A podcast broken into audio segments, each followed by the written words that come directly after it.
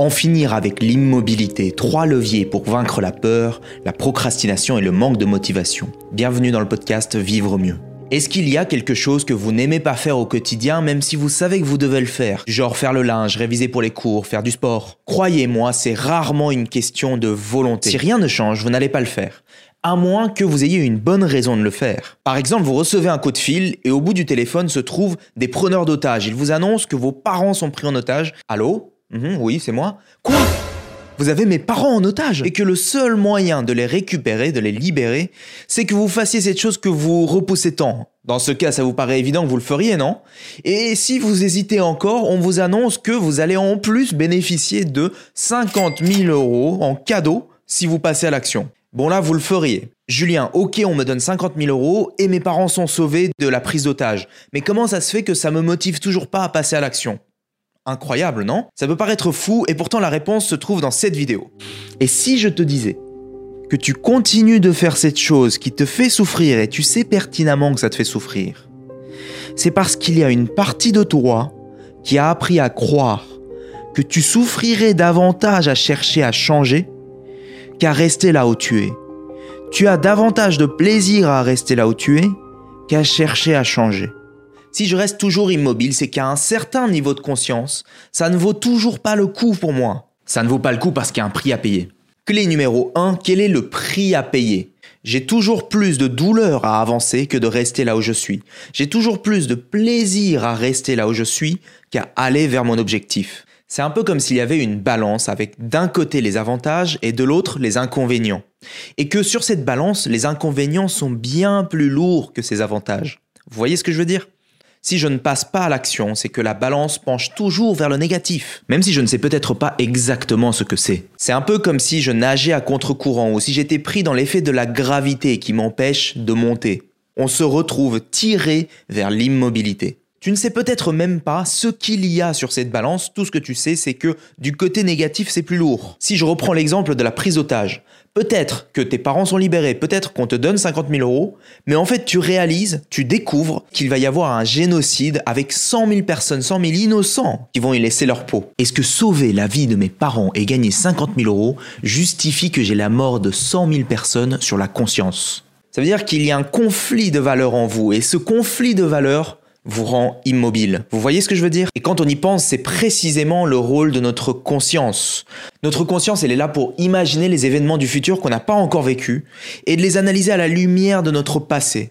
Quand de nouvelles potentialités, d'accord? Quand de nouvelles possibilités s'offrent à vous, il y a plusieurs chemins que vous pouvez prendre. Votre conscience envisage les différentes possibilités, les conséquences que ça aurait. Et il imagine ces conséquences qui deviennent réelles dans votre vie, ces potentialités qui se transforment en réalité. Et ça, ça provoque de la peur. Ça provoque la peur de faire des erreurs, de la procrastination, parce que les choses pourraient être pires que ce qu'elles ne sont actuellement si je passais à l'action. Elles seraient pires que si je ne prenais aucune décision et si je restais là où je suis. Alors peu importe la quantité de volonté que je peux avoir, il va y avoir des résistances. Je manque de motivation et je procrastine. Je trouve même des excuses pour repousser. Bref, je m'empêche d'y aller. Je me dis, je vais avoir tout le poids de la décision sur moi. Je vais pas pouvoir me regarder dans une glace après la décision. Mes parents ou 100 000 innocents? Si en plus les preneurs d'otages ne m'ont pas donné une échéance claire, alors là c'est évident, je vais pas être proactif, je vais pas passer à l'action et prendre la décision avant le dernier moment. Parce que le prix à payer pour passer à l'action est immense. Et pour vous, c'est une sensation désagréable et c'est cette sensation qu'on ressent comme étant la peur, la procrastination, l'immobilité. Si je prends des exemples un peu plus réalistes, Imaginez que euh, je suis à l'école et je me dis si je travaille dur, eh bien je vais devenir médecin. Ok, c'est bien, moi ça me motive de devenir médecin. Il y a beaucoup de choses qui sont associées à être médecin que j'adore. Mais devenir médecin, ça signifie aussi pour moi que je ne vais pas devenir artiste. Et devenir artiste, c'est important pour moi aussi. Il y a des choses que j'adore dans le fait de devenir artiste. Alors il y a un conflit de valeurs. Est-ce que je vais être médecin? Est-ce que je vais être artiste? Si c'est pas clair pour moi, comment est-ce que je vais être motivé pour travailler dur pour devenir médecin? Donc j'ai peur de ne pas faire le bon choix, donc je procrastine, donc je suis immobile. À quoi je renonce quand je passe à l'action? Hein, Ça peut être ça m'empêche de devenir artiste et en fait je renonce à quelque chose de plus important encore comme la liberté, le sentiment de créativité, le sentiment d'être en sécurité. Peut-être qu'en prenant telle décision je renonce à l'affection, je renonce à du confort. Et là, ça vaut le coup de reconsidérer les implications du passage à l'action. Ça veut dire quoi? Ça veut dire, est-ce que je suis vraiment en train de renoncer à ça? Est-ce que c'est vraiment vrai? Quelles sont les origines de ces croyances? À quels événements passés est-ce que mon cerveau fait référence quand il imagine les conséquences de mon futur? Je prends un exemple. Si dans le passé, à chaque fois que j'ai pris des décisions difficiles, j'ai le sentiment d'avoir pris les mauvaises décisions et que de grands drames me sont arrivés dans la vie, alors le prix à payer pour prendre des décisions est plus gros. Pour moi, prendre une décision difficile devient synonyme de grand drame. Un autre exemple, si à chaque fois que la vie était dure avec moi-même, je ne passais pas à l'action, que je faisais rien, et que mon entourage me confortait, m'apportait du soutien à chaque fois que j'étais en difficulté, j'ai peut-être la croyance que si je me prends en main, si je prends mes responsabilités, je renonce à ce soutien, je renonce à cette affection. Mais est-ce que c'est vraiment vrai? Donc le levier numéro un, c'est de révéler ce qu'il y a de négatif dans la balance et enlever petit à petit chaque petite brique que je croyais être vraie, mais qui en fait ne sont peut-être pas aussi lourdes que je le pensais ou peut-être n'existaient même pas.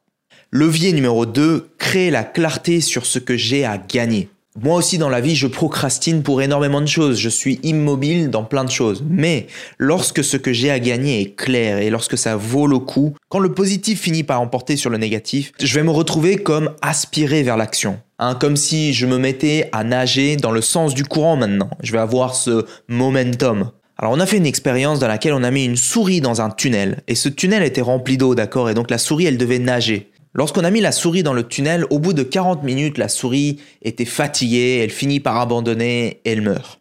Mais avec une autre souris, ils ont mis de la lumière au bout du tunnel. Donc la souris savait vers où se diriger. Rien que le fait de mettre cette lumière au bout du tunnel, la souris a résisté, a résisté, elle a réussi à nager pendant 4 heures et se sauver de la situation. Autrement dit, quand vous pensez à ce que vous devez faire, qu'est-ce que vous avez à gagner? Ça me permet d'avoir telle ou telle chose. Ok, et si j'ai ces choses-là, qu'est-ce que ça me permet d'avoir encore plus important en moi? Ça peut être la liberté, l'amour, la sécurité, ça peut être euh, l'affection, ça peut être une sensation de joie, de sérénité. Vous voyez ce que je veux dire? Quelles conséquences positives ça a pour moi, pour mon entourage, pour le monde? Clé numéro 3, lever l'incertitude. Le cerveau a peur de l'inconnu, il a une préférence claire pour le connu, pour le certain. Hein, vous prenez par exemple, vous avez peur d'aller parler à un inconnu. Eh bien, une façon d'amorcer le passage à l'action, d'amorcer le mouvement, c'est de rendre l'inconnu connu. Et comment on fait ça? Imaginez clairement le chemin à prendre pour y arriver est déjà la première étape. Est-ce que j'en suis capable? Qu'est-ce que je dois faire pour en être capable? Quelles sont les étapes à franchir? Quelles sont les actions que je dois mener concrètement? Qu'est-ce que je dois faire pour y arriver? De quoi j'ai besoin pour y arriver concrètement? Et sur le chemin, notre cerveau va envoyer plein de signaux pour nous dire que c'est dangereux. Il va nous dire j'ai déjà essayé, c'était dur, c'était trop dur, c'était trop dangereux, je ne veux pas le refaire. Mais la vérité, c'est que vous réalisez que vous êtes plus fort que vous le pensez.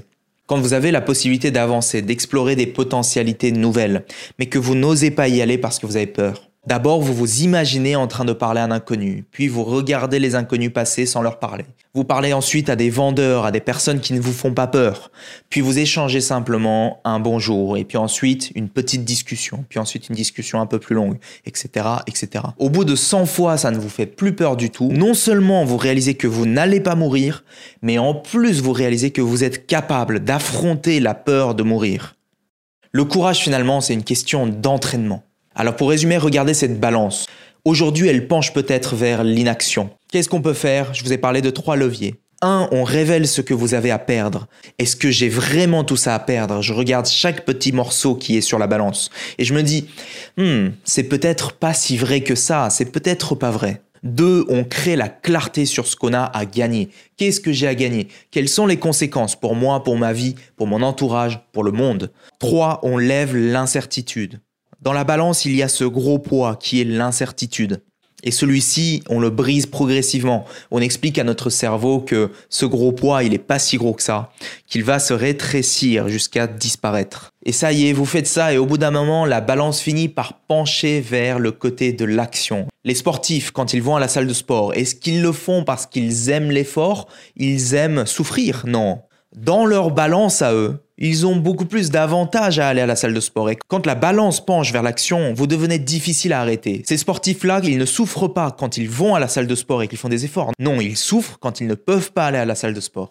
Croyez-moi, quand la balance penche vers l'action, ce qui est difficile, ce n'est pas de passer à l'action, c'est de vous arrêter. Dis-moi en commentaire dans quel domaine de ta vie tu ressens de la peur, tu procrastines, tu es immobile. Et dis-moi comment tu vas utiliser ces trois leviers pour passer à l'action. Est-ce que tu aurais envie de créer une vie puissante et réussie, celle que tu mérites, si je te disais que c'était facile et qu'il y avait une méthode pour ça j'ai créé un parcours qui s'appelle Puissance intérieure. Je t'invite à le découvrir dans le lien qui se trouve dans la description. Merci d'avoir écouté jusqu'au bout. C'était Julien. À la semaine prochaine. Ciao.